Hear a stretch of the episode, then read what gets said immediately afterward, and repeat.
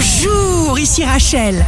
Week-end des 5 et 6 décembre 2020. Bonne santé pour le lion et la balance. Vous pourriez, à raison, choisir de tourner le dos à une situation délicate.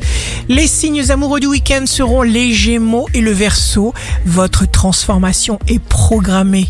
Vous allez saisir chaque opportunité qui vous est destinée.